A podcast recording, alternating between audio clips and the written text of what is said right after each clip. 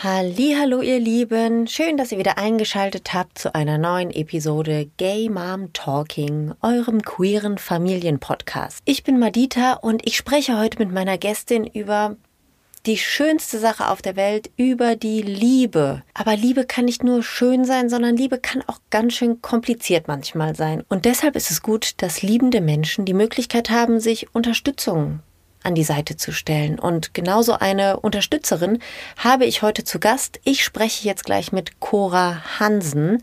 Sie ist LGBTIQ Plus Coach und hat sich auf das Gebiet Paarberatung spezialisiert. Und wann ein guter Zeitpunkt ist, um so eine Paarberatung in Anspruch zu nehmen und vor allem auch was queere Paarberatung von der Beratung nicht queerer Menschen unterscheidet, all das erzählt uns Cora im Interview. Wenn ihr euch mehr Infos wünscht oder auch Feedback dalassen möchtet, dann macht das doch bitte, bitte auf Instagram.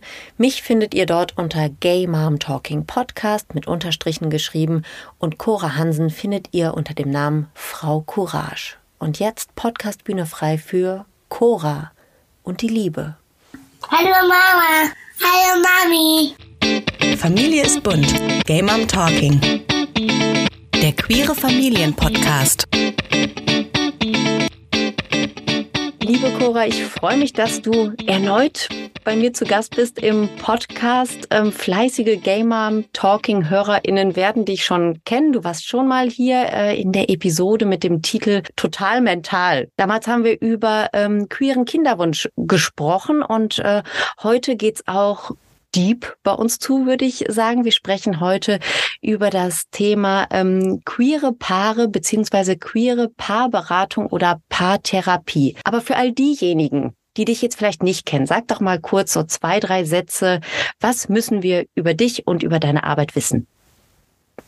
Ja, erstmal herzlichen Dank für die Einladung oder schön, dass wir uns treffen. Äh, ja, also äh, ich bin Cora, 34, äh, habe mittlerweile zwei Kinder.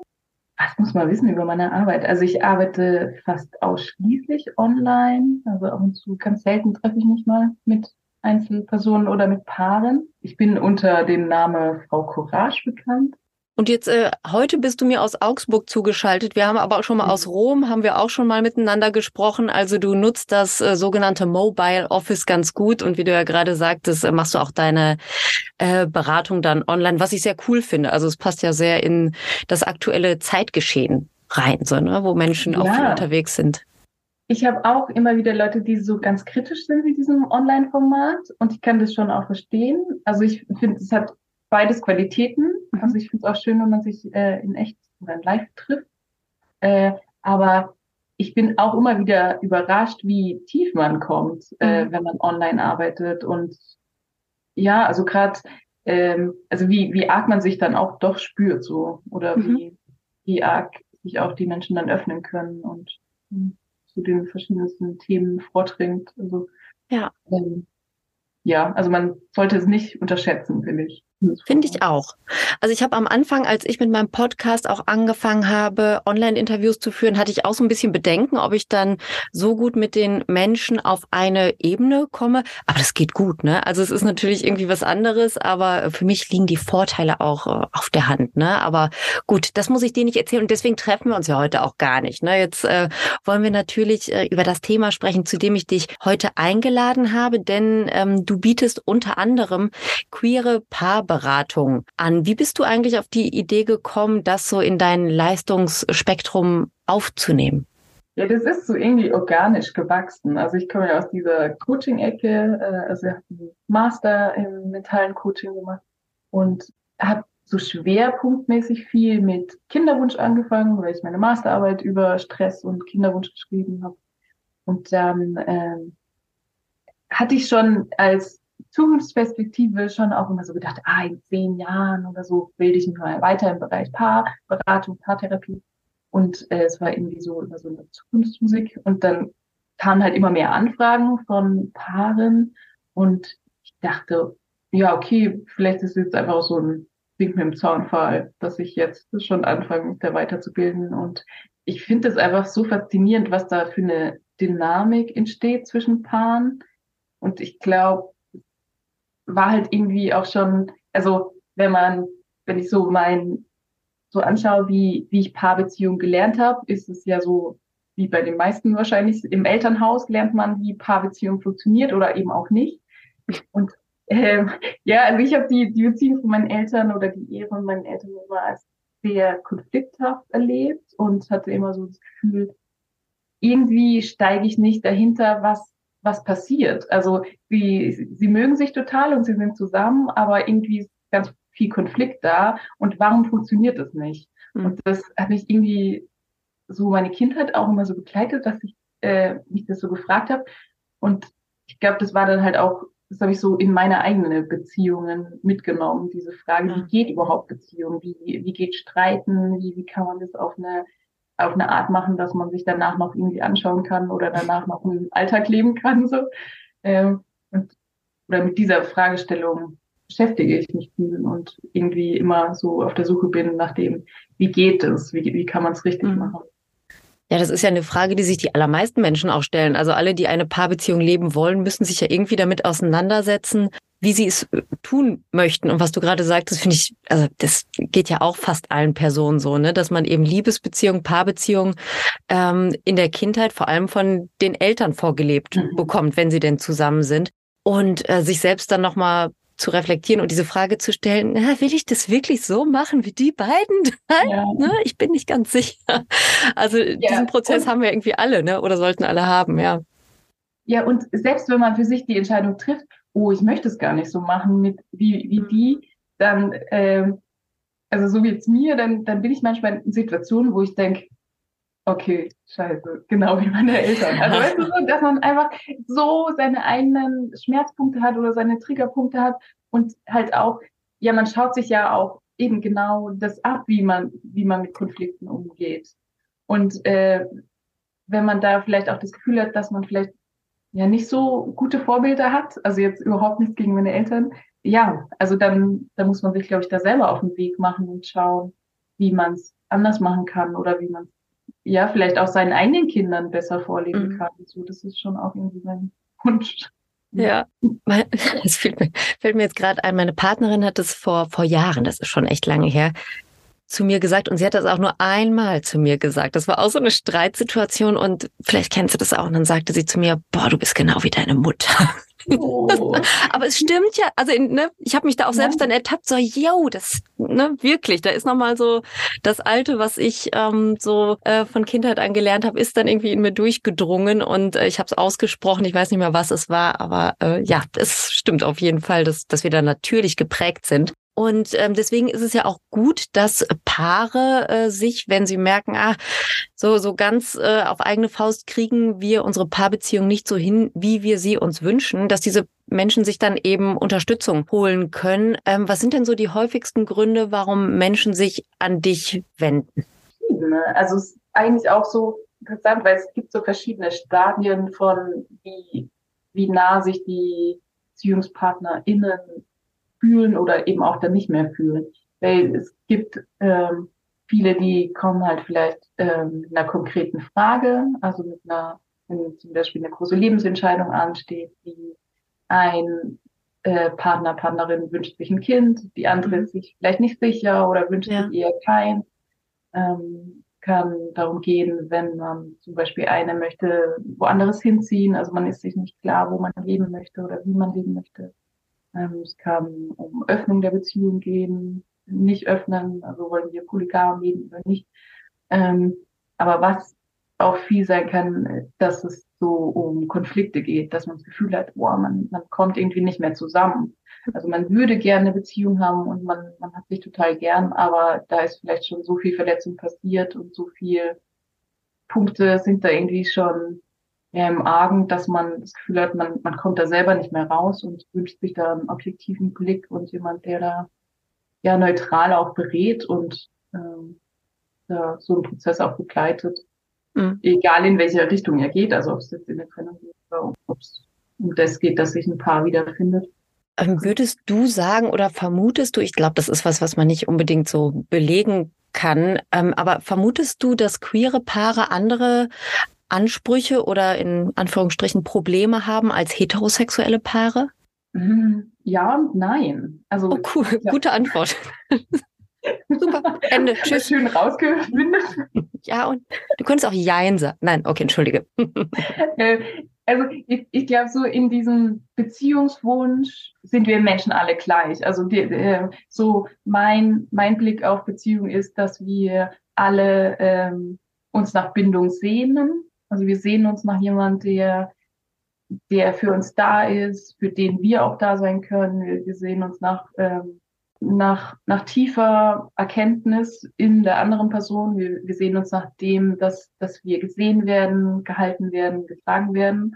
Also das ist so in den Menschen eigentlich reingelegt. Und das Interessante ist, äh, ich hole jetzt äh, weiter aus. Mhm. Das, heißt, äh, das Interessante ist ja, dass wir das eigentlich unseren Kindern immer zugestehen, dass sie bindungsbedürftig sind. Und glücklicherweise weiß man ja heutzutage ganz viel über Bindung und äh, wie lebensnotwendig das auch ist für Kinder.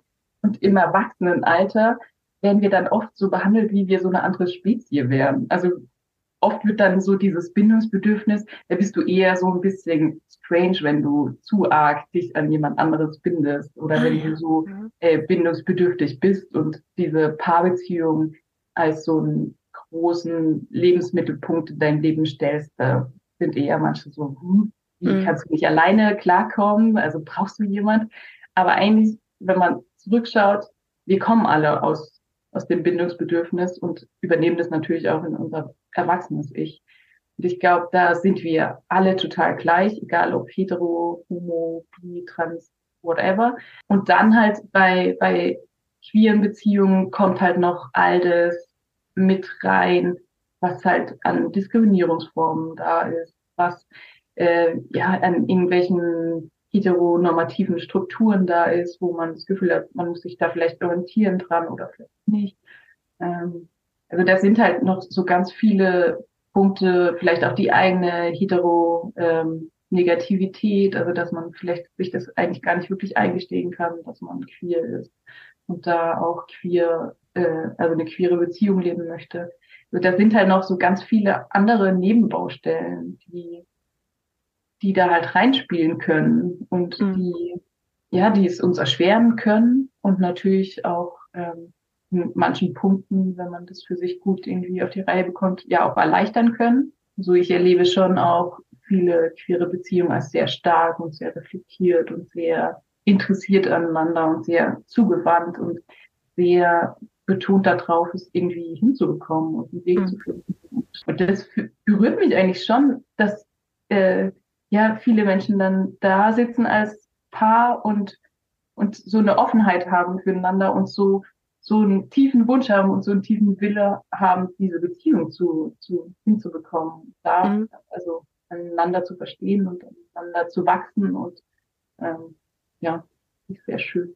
Jetzt sagtest du ja eingangs schon, dass so ein Teil deiner ähm, Arbeit sich auch mit dem queeren Kinderwunsch beschäftigt. Würdest du sagen, dass der Kinderwunsch, vielleicht auch der unerfüllte Kinderwunsch und auch die Elternschaft große Auswirkungen auf die Paarbeziehung hat? Und wenn ja, ist die immer schlecht? äh, äh, Jein. Wenn man sich die Trennungs- oder halt die Scheidungsstatistik in Deutschland anschaut, mhm. ähm, ich glaube, wir sind halt bei 40 Prozent oder so. Also 40 Prozent der, der Ehen, die geschlossen werden, werden wieder geschieden. Und ähm, Kinder haben nicht unbedingt einen positiven Einfluss auf unsere Beziehung, ähm, was ja viel damit einherkommt, dass man einfach weniger Zeit hat, dass man weniger Ressourcen hat, weniger Schlaf bekommt, einfach ähm, man ja oft einfach auch nicht ein Gespräch fertig äh, fertig führen kann, weil der mhm. Kind Bedürfnisse hat. Ähm, also deswegen so manche Menschen haben ja diesen Wunsch, dass eine Beziehung irgendwie besser wird oder man seine, seine Bindung verbessert oder die Beziehung irgendwie rettet mit dem Kind. Wird leider nicht. Also bin ich überhaupt nicht davon überzeugt, dass das eine, eine gute Idee ist. Aber ich habe also dieses ähm, eine Beziehung retten durch ein Kind, ne, das habe ich schon öfter gehört bzw. beobachtet, aber dass wirklich jemand ernsthaft davon ausgeht, dass die Bindung zum Partner, zur Partnerin äh, sich intensiviert, wenn da plötzlich noch ein kleiner Mensch ist mit ganz anderen Bedürfnissen, mhm. 24/7. Also das habe ich jetzt auch so noch nie äh, mitgekriegt. Aber natürlich, äh, Kinder kleben ein erst einmal aneinander, aber das ist natürlich nur temporär. Ne? Also das, was in der Beziehung dann brodelt oder vielleicht schon gebrodelt hat vorher, ist ja dadurch nicht weg. Ne? Also das äh, wird ja dann eher vernachlässigt und ja. Wird eher wie so ein Brennglas, finde ich. Weil gerade wenn man vorher schon keine Gesprächskultur hat oder keine Streitkultur und das irgendwie halt so mit anderen Sachen vielleicht kompensieren konnte und das funktioniert vielleicht dann überhaupt nicht mehr, weil mhm. man dann sich halt irgendwie nicht mehr ausweichen kann, weil man halt sich um einen kleinen Mensch kümmern muss und weil man da Verantwortung hat und weil man das vielleicht auch so ganz stark als Belastung erlebt, dass man irgendwie voneinander abhängig ist. Mhm. So als Paar ja auch, weil man sich die Betreuung teilen muss, weil man sich irgendwie vielleicht dann auch gar nicht so einfach trennen kann, weil man ja vielleicht beide dieses Kind sehen möchten und ins Leben begleiten möchten und so. Also deswegen äh, ist es eigentlich eine, eine gute Strategie, sich davor schon mit den Themen auseinanderzusetzen und mhm. Schauen, dass man da eine gute Basis hat, die einen trägt, auch über ähm, harte Monate voller Schlafmangel. Monate, Jahre. Aber es sind ja auch Monate. Ja? Ne? Auch Jahre sind Monate. Also stimmt schon. Also über Tage könnten wir sagen. Ne? Es ist, ja, genau. genau. Ein paar tausend Tage. okay. Ähm, Cora, du hast ja jetzt was äh, gesagt, worauf ich jetzt auch gerade hinaus wollte. So dieses Thema ähm, für, für Paare. Wann ist der richtige Zeitpunkt, beziehungsweise der passende Zeitpunkt, um ähm, vielleicht auch Hilfe in Anspruch zu nehmen oder sich selber mehr um die Beziehung zu kümmern, auch wenn es vielleicht äh, schmerzhaft ist oder wenn man irgendwie Ressourcen anders verteilen muss. Äh, darüber würde ich jetzt gerne mit dir sprechen. Und dazu habe ich recherchiert und ich habe, okay. ja, pass mal auf, ich habe jetzt zwei, ähm, zwei Aussagen für dich hier, die habe ich so aufgeschnappt. Ne? Und ich habe dazu eine Meinung, aber ich würde gerne von dir wissen, wie viel Wahrheitsgehalt aus deiner Sicht da drin ist. So, jetzt pass mal auf, Trommelwirbel. Die erste Aussage ist, im Schnitt kommen Paare vier Jahre zu spät zur Paartherapie. Mhm. Kann ich mir vorstellen, dass das stimmt. Oder ja, mhm. würde ich auch so sehen, dass man, wenn, wenn das, wenn man irgendwie so äh, verstritten ist oder so verletzt voneinander, weil oft ist es ja irgendwie, man ist verletzt von, von seiner Partnerin und dann zieht man sich zurück und mhm. also äh, in der Paartherapie unterscheidet man oft zwischen Rückzügler und Verfolger. Aha. Also das sind so diese meisten äh, also es gibt verschiedene Typen, aber Rückzügler und Verfolger sind so die häufigsten, also dass eine Person ähm, ja sich zurückzieht, weil sie verletzt ist oder weil, mhm.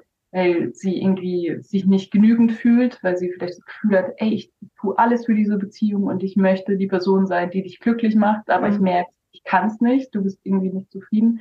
Und eine Person ist häufig die Verfolgerin oder der Verfolger, und die versucht halt immer wieder an die andere Person vielleicht äh, zu sagen, ja, aber du, du musst doch nur das und das machen, ich brauche das von dir. Und ähm, also dass es oft so eine Dynamik entsteht. Und wenn die halt schon so tief ähm, drin ist und man halt so irgendwie schon so arg das Gefühl hat, man, man ist alleine in dieser Beziehung und es, äh, man ist vielleicht ganz ungenügend und das passt nicht mehr und man ist schon so verletzt, dann das ist eigentlich schade, weil man ja Jahre davor eigentlich schon das nicht genutzt hat. Mhm. Eigentlich müsste man kommen, wenn, wenn man noch sich liebevoll zu, zueinander zuwenden kann.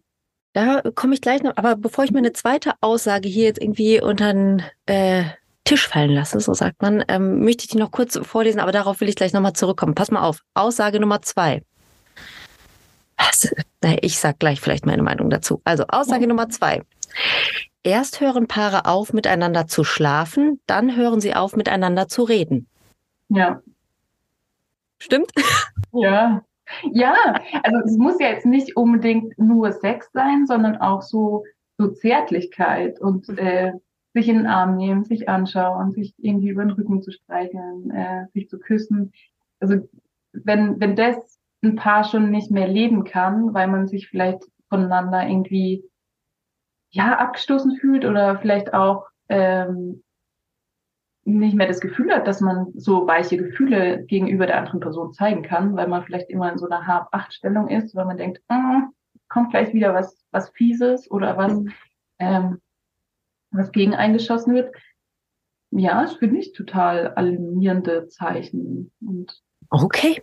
Okay, gut. Ähm, ich fand die Aussage deswegen etwas zu plakativ, weil ich der Meinung bin, dass äh, es durchaus funktionierende Paarbeziehungen geht, in denen Sex, also dieses Miteinander schlafen, was jetzt hier äh, so äh, beschrieben wurde, keine große Rolle spielt oder keine übergeordnete Rolle. Aber klar, wenn man das Ganze jetzt übernimmt auf das Thema Zärtlichkeit, sich offen begegnen und so weiter und auch dieses körperliche Miteinander zu teilen, passt das für mich auch total. Ne? So, ich fand es irgendwie ich, ich fand es also zu plakativ. Ich, ich verstehe das, dass, ähm, äh, dass man da so ein gewisses Unbehagen hat. Aber ich, ähm, ich stelle mir schon die Frage, wenn, also, und ich meine, ich glaube, das kennt man ja auch, oder fast alle Personen kennen es wahrscheinlich, dass man ja auch so Phasen hat, wo man so ein bisschen asexueller ist oder wo es halt irgendwie dann so viele andere Themen hat, gerade wenn man Kinder hat und mhm. Irgendwie, ja, dann, dann fällt es vielleicht so unter den Tisch und ähm, kann ja auch für eine Phase total ähm, in Ordnung sein. Aber ich, ich glaube schon, dass es so Sexualität auch eine große Ressource ist mhm. und dass es ein bisschen auch was aussagt, wenn man die nicht mehr miteinander lebt. Mhm. Also dass es ähm, so die Frage sein kann, warum möchte man sich nicht mehr auf dieser intimen Ebene begegnen? Warum war das mal da und ist es gegangen? Also es, es könnte eine, eine Grundlage sein, mal sich das anzuschauen, wenn, wenn man da das auf jeden Fall. Lust, mhm. Lust hat, sich darüber ähm, sich damit zu beschäftigen. Hier bei meiner ersten Aussage hast du ja gerade gesagt, ne, Menschen sollten eigentlich schon viel früher, ne? Also ich hatte das mit den vier Jahren hier vorgelesen. Das äh, ähm, war jetzt hier, habe ich mal, habe ich mal aus dem Internet irgendwo ich weiß nicht mehr, woher. Vier Jahre, woher will man das wissen? Okay, aber. Ja, das ist halt, ne, es ist halt so eine Vielleicht ist es auch nur eine Bauernweisheit. Ich weiß ja. es nicht. Ich habe es aufgeschnappt, ich habe es mit dir geteilt, wir haben drüber gesprochen. Ist ja alle, alles prima. Aber du hast ja was Wichtiges gesagt, dass Paare sich eigentlich schon dann um ihre Partnerschaft kümmern sollten, wenn sie sich noch liebevoll begegnen können. Fand ich jetzt sehr schön. Und ich finde, dass es ja auch durchaus ähm, einige Angebote gibt, auch von öffentlichen Trägern, teilweise auch von der Kirche, wenn man das mag, ne, oder eben ähm, in, in öffentlichen Einrichtungen, wo Paare oder auch Einzelpersonen sich mit solchen Problemen hinwenden können. Jetzt geht es mir als queere Person so, ich habe da immer so eine so eine Hemmnis, ne? Also überall, wo ich mich vorstelle und ähm, Beratung oder Hilfe in Anspruch nehmen möchte, die mit mit mir und irgendwie auch mit meiner sexuellen Identität, was ja meine Paarbeziehung ist, zu tun hat, muss ich mich ja erstmal outen. Ne? Dann muss ich erstmal gucken, wie reagiert die andere Person, kennt die Person sich damit aus, fühle ich mich bei dieser Person in der Beratungssituation wohl, das ist ja was sehr Intimes Deswegen würde ich jetzt einfach mal so aus meiner eigenen Erfahrung und aus meinem eigenen Empfinden heraus sagen, dass die Hemmschwelle für queere Personen, solche Angebote anzunehmen, erstmal größer ist. Du hast ja jetzt queere Kompetenz. Ne? Du lebst selbst in einer Regenbogenfamilie, hast du uns zu Beginn erzählt. Glaubst du, dass das wichtig ist, dass Beratende im queeren Bereich auch selber ähm, queer sind oder zumindest sich mit Queerness äh, sehr stark auseinandergesetzt haben? Also ich persönlich sage ja, aber ich äh, weiß auch, dass es ja, oder ich kenne kenn PsychologInnen, die, die sagen, ja, alles Private, wie irgendwie, ob man auch Kinder hat oder verheiratet ist oder äh, sexuelle Orientierung oder ähm, ethische Herkunft etc., sollte komplett egal sein, weil es geht ja nur ums Thema. Ähm, also es geht um, um die Person, die kommt mhm. und äh, der neutral und offen gegenüber ähm, da zu sein, wäre das der Hauptfokus. Ich persönlich sehe es anders. Also mhm. ich, ich finde es wichtig, dass man da ähm, eine gewisse Fachkompetenz hat.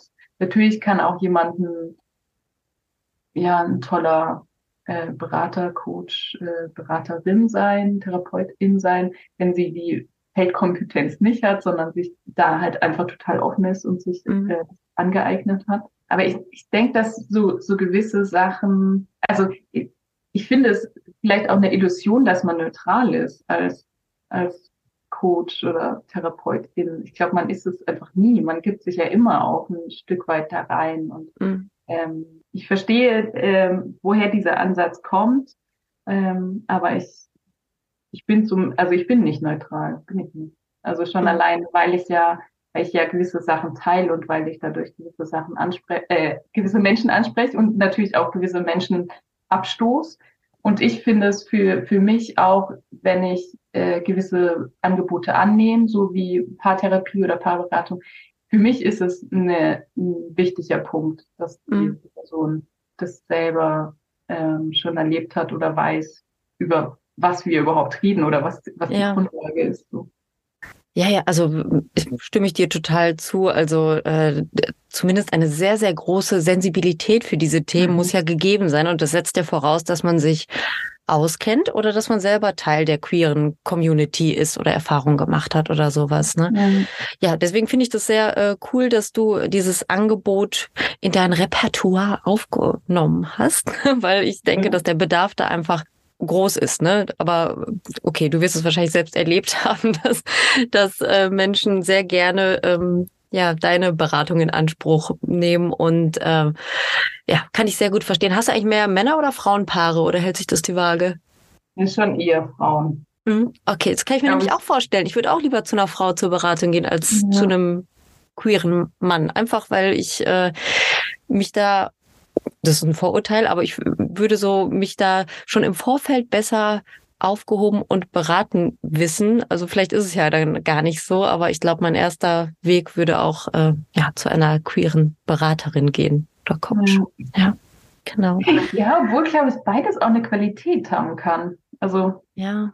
Aber ja. ich glaube wirklich, dass es so mit mit dem, wie man sich mit einer Person fühlt, dass mm. das hauptsächlich ist. Also man sich nicht beurteilt fühlt oder dass man sich da so ja, irgendwie das Gefühl hat, man ist irgendwie man wird da gesehen auf eine angenehme Art und Weise. Zu mir hat mal eine Therapeutin gesagt, als es auch so um die Frage ging, wo sollte man sich hinwenden, also eher an einen, einen männlichen Therapeuten, einen weiblichen oder eine Beratungsstelle oder so. Und ich fand die Antwort so schön simpel, aber auch richtig.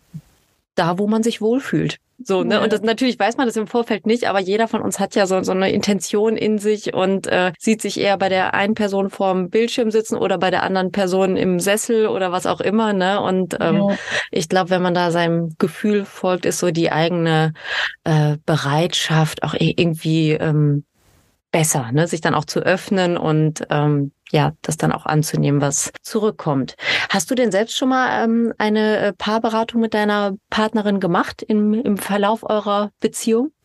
Mhm, ja, es war viel mein Wunsch, weil ich so irgendwie das Gefühl hatte, dass ich, ja, also wie ich schon mal anfangs gesagt habe, dass ich irgendwie nicht so eine gute Konfliktbewältigungsstrategie habe oder so. Und ah, okay. ähm, dann als unser, also 2018 wurde ja unser Sohn geboren, dann hat sich irgendwie alles so zugespitzt. Und dann, ey, ich wünsche mir da einfach jemand, der so eine Weile uns da begleitet und der, mhm.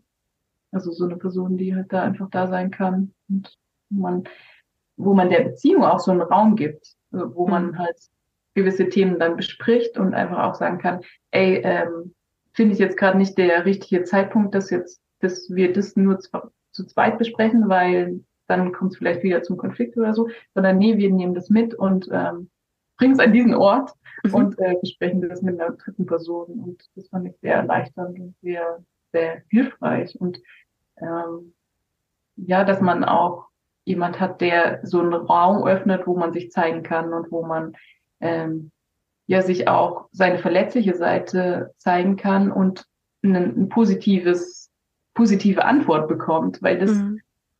Ist ja oft im Streit so, dass man dann so irgendwie in, in einer Konfliktsituation ist, dass man nicht mehr positiv aufeinander zugehen kann und nicht mehr ähm, sich auch verletzlich zeigen kann, weil man das Gefühl hat, ja, da kommt eh nichts mehr Positives mhm. von der anderen Person.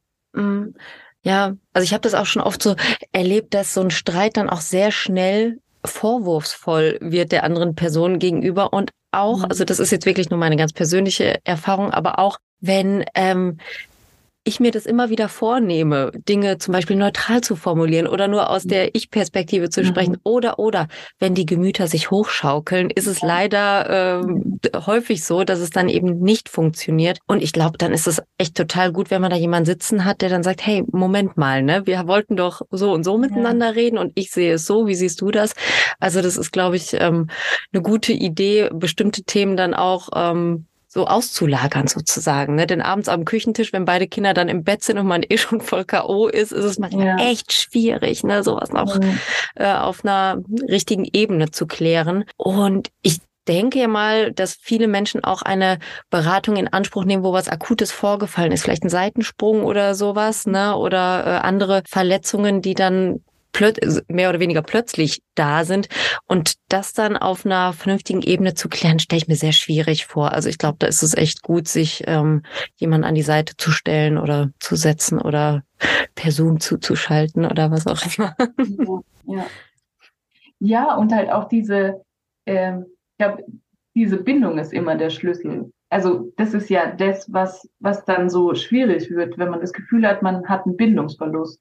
Mhm. Das hat man ja oft in der Streitsituation, dass man sich nicht mehr ja, begegnen kann und dann, je nachdem, dann löst es vielleicht ganz viele Ängste, dass man die andere Person mhm. verliert.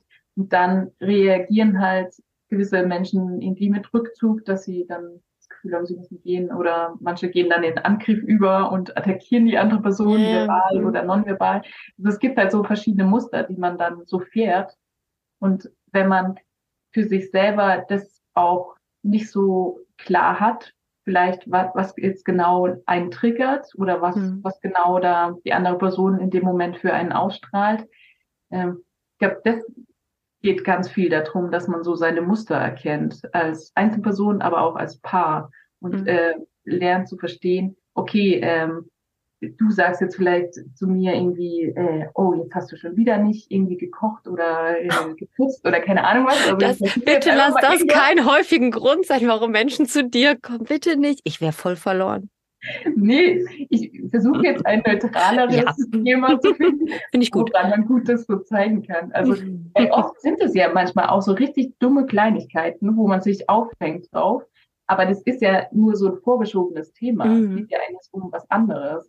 Ja. Es geht äh, viel um diese Frage so, siehst du mich, siehst du mein Bedürfnis, ähm, siehst du oder bist du auch bereit, Schritte auf mich zuzumachen? Mhm. Ähm, und dann, dass man halt vielleicht auch die, die andere Person manchmal so ganz, ganz bedrohlich auch wahrnimmt oder dass mhm. man das so wahrnimmt, dass die andere Person nicht mehr um einen kümmert oder mhm. ähm, nicht mehr für ihn interessiert und deswegen nimmt sie nie den Müll raus oder so. Also ja, ja, okay. So, mhm. so dumme Themen sind oder so äh, in der Oberfläche kratzenden, aber das ist eigentlich was ganz anderes geht. Mhm. Ja, okay, so, so kenne ich das natürlich auch. Und das kennen wahrscheinlich sehr viele. Das ist, sind immer so, so seltsame Momente. Also ich kenne mich da sowohl in der aktiven als auch in der passiven Rolle, ne? dass ich so, äh, weiß nicht, schon häufig abends auf dem Sofa gesessen habe und was gelesen habe oder so und dann plötzlich, ne, so, oh, du hast schon wieder mein Tesafilm nicht zurückgelegt oder, oder ich, ja. ne, boah, du hast schon wieder das Licht oben angelassen und so. Und natürlich ja. steckt dahinter was ganz anderes, ne? So, ja. ich will mich auf dich verlassen können oder sowas, ne? Oder du, du sollst sollst doch auch an mich denken und äh, solche Dinge.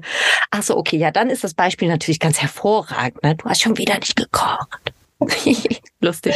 Nee, aber das waren halt so, ähm, und das ist auch viel so äh, Teil von so einer Beratung, dass man seine, also so, äh, ich arbeite ja mit EFT, also emotionsfokussierter Paarberatung, Paartherapie, und da schaut man sich halt sein seine Muster an. Also mhm. wie entsteht so ein Streit? Und das wird dann halt ähm, in der EFT so der, der Teufelsdialog genannt. Also wer, was passiert, wenn, wenn du jetzt sagst, irgendwie, das ist jetzt wieder typisch, das hast mhm. du jetzt wieder gemacht und so, dann, dann antwortet die andere Person vielleicht, ähm, indem sie sagt, ja, die kann man eh nichts recht machen und sie geht, äh, ah, okay. Situation, dass man halt so anschaut, was passiert genau und warum also man, man spielt ja immer so Bingo eigentlich, also mm. nee, Ping-Pong. Nee, Ping-Pong, ich, ich hätte es nicht gemerkt. Stimmt, Bingo.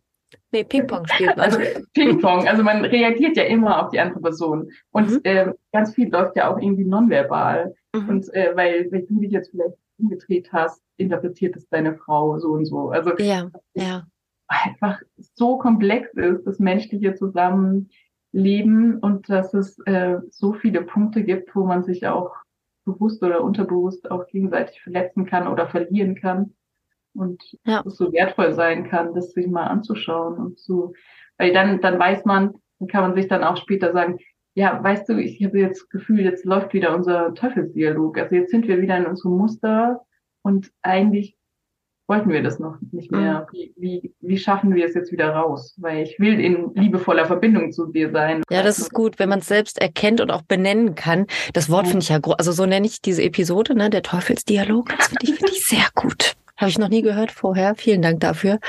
Äh, ja, aber ich, ich weiß total, was du meinst, ne? dass man sich da nicht so im Kreis dreht immer ne? und gar nicht genau weiß, wo ist hier der Ausgang ne? oder die Notbremse ja. oder was auch immer. Und das äh, zu erkennen und dann auch selbst zumindest äh, stoppen oder unterbrechen zu können mhm. in so mhm. einer Situation ist sicherlich ähm, sehr wertvoll. Cora, hast du denn abschließend für, für meine HörerInnen noch ähm, äh, Tipps oder vielleicht eine Empfehlung, wie man in einer ähm, Beziehung, vielleicht auch noch in einer Beziehung, die, die etwas frischer ist, ähm, also was man da tun kann, um die Beziehung ähm, offen, ehrlich und liebevoll zu führen? Das ist jetzt natürlich eine sauschwierige Frage, weil ich annehme, dass es darauf 12.000 Antworten gibt, aber hast du so eine, eine grundsätzliche Empfehlung oder irgendwas, worauf man achten sollte?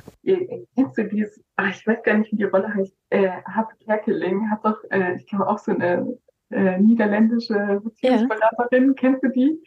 Sagt doch, Beziehung ist Arbeit, Arbeit, Arbeit. Das ist, ja. äh, ich liebe dieses Zitat eigentlich, weil es, ähm, also es klingt jetzt so anstrengend, aber ich, ich glaube, das äh, soll uns so sagen, dass, dass Beziehung viel von Präsenz lebt und mhm. viel von dem Raum, den, den wir ihr geben. Weil äh, deswegen gehen, glaube ich, Beziehungen auch leichter auseinander, wenn Kinder kommen, weil halt dieser mhm. Raum nicht mehr so da ist. Beziehung braucht es aber, dass es spezielle Zeit gibt, wo man sich liebevoll aneinander zuwendet, einander mhm. zuwendet und sich versucht äh, mitzubekommen, was, was für Prozesse bei der anderen Person ablaufen und ähm, dass man auch als Paar sich da ja neu erfindet oder überhaupt findet. Und mhm. das braucht eben Raum und Zeit und äh, Zuwendung und es braucht auch das, dass man zum Beispiel gemeinsame Rituale äh, für sich erfindet. Also es kann ja sein, dass man sich regelmäßig irgendwie zu Date Nights verabredet, mhm. also dass man irgendwas findet, was halt die Beziehung auf eine stabilere Grundlage gibt mhm. und dass man gemeinsame Erlebnisse hat, die die einem stärken. Ähm, und ja, dass man vielleicht auch ganz bewusst Rituale einführt, wie ähm, eben wenn man sich sieht oder verabschiedet, dass man sich umarmt oder küsst mhm. und man sich in die Augen schaut und ganz bewusst sagt, ich gehe jetzt und dass man der anderen Person zeigt, dass sie die wichtigste Person in deinem Leben ist und mhm. dass sie, dass du sie mitdenkst und mitziehst und so kleine Gesten wie, dass man sich eben anschaut beim Verabschieden, ähm, oder dass man ja über, wenn man bei der anderen vorbeiläuft, über den Rücken streichelt oder die Hand nimmt oder dass man oder ich fand es neulich mal, also ich achte immer mal wieder so auf so Beziehungssignale oder Bindungssignale und eigentlich, wenn wir unseren Alltag anschauen, bekommt man im besten Fall äh, bekommt man eigentlich viele. Zum Beispiel, ich fand das, äh, du hast mir vorhin gesagt, wir waren in Rom und äh, trinkt total gern, in Deutschland trinke ich total gern und viel Getreidekaffee. Und dann hat, äh, wir haben da gar nicht drüber gesprochen und dann hat meine Frau mir einfach so ein Getreidekaffee gekauft, also das so eine Packung mit hingestellt. Und ich fand das, ja, das ist eigentlich ein Beispiel für ein total simples ähm, Signal. Irgendwie, ich sehe dich und du bist mir wichtig und ich sehe dein Bedürfnis, du magst es gerne. Und ähm, sie denkt es einfach mit. Weißt du, ich musste mhm. sie nicht fragen oder ich hatte das selber nicht im Kopf. Ich hätte es mir ja auch selber kaufen können, aber ich dachte, brauche ich nicht oder keine Ahnung. Mhm. Ich habe dann noch gar nicht drüber nachgedacht. Und dann stand da dieser Getreidekaffee. Und äh, also dass man vielleicht auch so die andere Beziehungsperson einfach auch so beobachtet und schaut, oh, was, was ist da wichtig, was mag die? Und dass man dann vielleicht auch so versucht, so, und wenn es nur so kleine, simple Zeichen sind, äh, dass man, also ich, wenn man weiß, die andere mag halt irgendwas gerne, dass man das ihr kauft oder äh, ihr bestellt und so. Also um so diese Präsenz auch zu zeigen und zu zeigen, ich, ich sehe dich, ich denke dich mit, ich äh, sehe deine Bedürfnisse und ich möchte dir zeigen, dass du mir so die wichtigste Person bist, die mhm. wahrnehmen. Und wenn es nur so mini kleine Zeichen sind, die man vielleicht eben leicht unter den Teppich kehren könnte, aber sie sind eigentlich so wichtig. Mhm. Ja, ja, das verstehe ich total. Ein schönes Beispiel mit dem Getreidekaffee. Ähm, und zu dem Zitat sage ich dir noch kurz was, das wusstest du jetzt nicht, aber als meine Frau und ich äh, 2013 unsere eingetragene Lebenspartnerschaft eingegangen sind. Ich weiß gar nicht genau. Na, also uns Gelebenspartnerschaft haben. Registriert wurden. Als wir regi danke, wir wurden registriert. das habe ich immer erlebt. So. Ja, wir wurden ins Lesbenregister eingetragen. Nein, also wir hatten da unsere äh, äh, Zeremonie zur eingetragenen Lebenspartnerschaft und da hat die Standesbeamtin genau dieses Zitat äh, zu Beginn ihrer Rede verwendet. Also ohne, dass wir es abgesprochen hatten. Aber ich fand das super. Ne? Also sie hat eröffnet mit Harpe Kerkeling, hat einmal gesagt, ja. Liebe ist Arbeit, Arbeit, Arbeit. Und ich dachte, ja, ist jetzt nicht der nicht der leichteste Start. Nein, aber ich, ich äh, stimme Harpe Kerkelin und der der Standesbeamtin und auch dir da total zu, denn äh, ja, gerade in einer Langzeitbeziehung ist es halt auch Arbeit, ne? So schön es auch ja. ist und so gut uns allen Bindung tut. Es ist Arbeit, Arbeit, Arbeit. Und damit, und, ja, bitte. Äh, und es ist aber auch so wert, weißt du, weil äh, Liebe wird ja oft, gerade eben in so Langzeitbeziehungen, wird, ach so, ach, dieser Kitsch, das brauchen wir nicht mehr, oder, oder wir, wir machen uns keine Geschenke, oder wir, also, äh, wird so meiner Meinung nach oft so ein bisschen so beiläufig behandelt. Aber eigentlich ist Liebe äh, so eine große Macht, weil wenn wir, also zum Beispiel aus der Forschung wissen wir, dass es Menschen, die äh, begleitet werden beim Krankenhausaufenthalt oder bei einer äh, irgendwie medizinischen Eingriff, wenn die begleitet werden von ihren Lieblingsmenschen, von ihrer Beziehungsperson und die Personen äh, eine gute Beziehung haben, also eine gesunde äh, Beziehung haben, dann äh, hält man Schmerzen viel besser aus, man, man hält Ungewissheit viel besser aus. Also man, man kann sogar auf körperlicher Ebene nachweisen, wie mhm. gut uns Beziehung tut, weil, weil sie äh, uns hilft, uns äh, runter zu regulieren. Unser Stresssystem fährt runter, wenn wir, wenn wir gestreichelt werden und dann angenommen werden von einer Person, die wir sehr gerne mögen oder sehr lieben.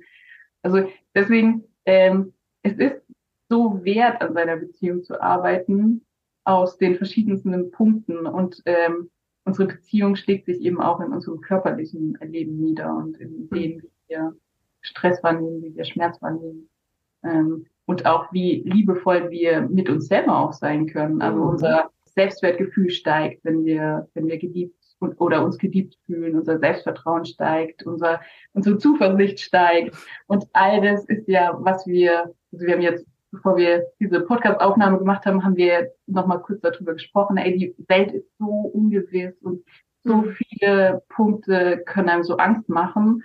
Und man kann in seiner Paarbeziehung, wenn, wenn das eine schöne, gesunde Beziehung ist oder halt eine schöne, liebevolle Beziehung ist, dann kann man da so ein Zuhause finden und kann so Sicherheit finden und kann so viel Geborgenheit finden und man kann gegen diese manchmal so beängstigende und raue Welt so einen Gegenpol stellen. Und deswegen glaube an die Liebe und glaube, dass es so viel, ja, so wert ist, dafür zu kämpfen und dafür sich einzusetzen. Ich grinse dich jetzt gerade an, aber siehst du ja, ne? Die HörerInnen sehen das jetzt nicht. Das fand ich sehr schön. Ähm, genau, Liebe ist eine sehr große Macht und es lohnt sich dran zu arbeiten. Es lohnt sich drum zu kämpfen. Und deswegen äh, ja, hoffe ich, dass Cora und ich euch ähm, einen kleinen Einblick geben konnten, wie man an einer Paarbeziehung ja, arbeiten kann. Ne? Jetzt habe ich mich kurz gescheut, das Wort Arbeit wieder zu verwenden, aber Liebe ist Arbeit, Arbeit, Arbeit. Und wenn auch ihr denkt, hm,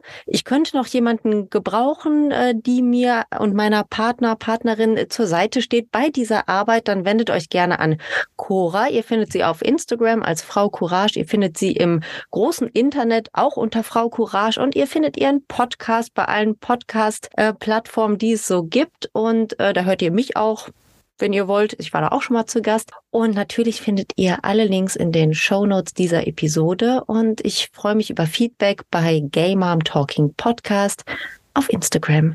Liebe Cora, ich wünsche dir und deiner Family einen schönen Tag noch und bedanke mich für das schöne Gespräch. Vielen Dank. Mach's gut, Cora. Bis bald mal. Bis bald. Tschüss. Tschüss.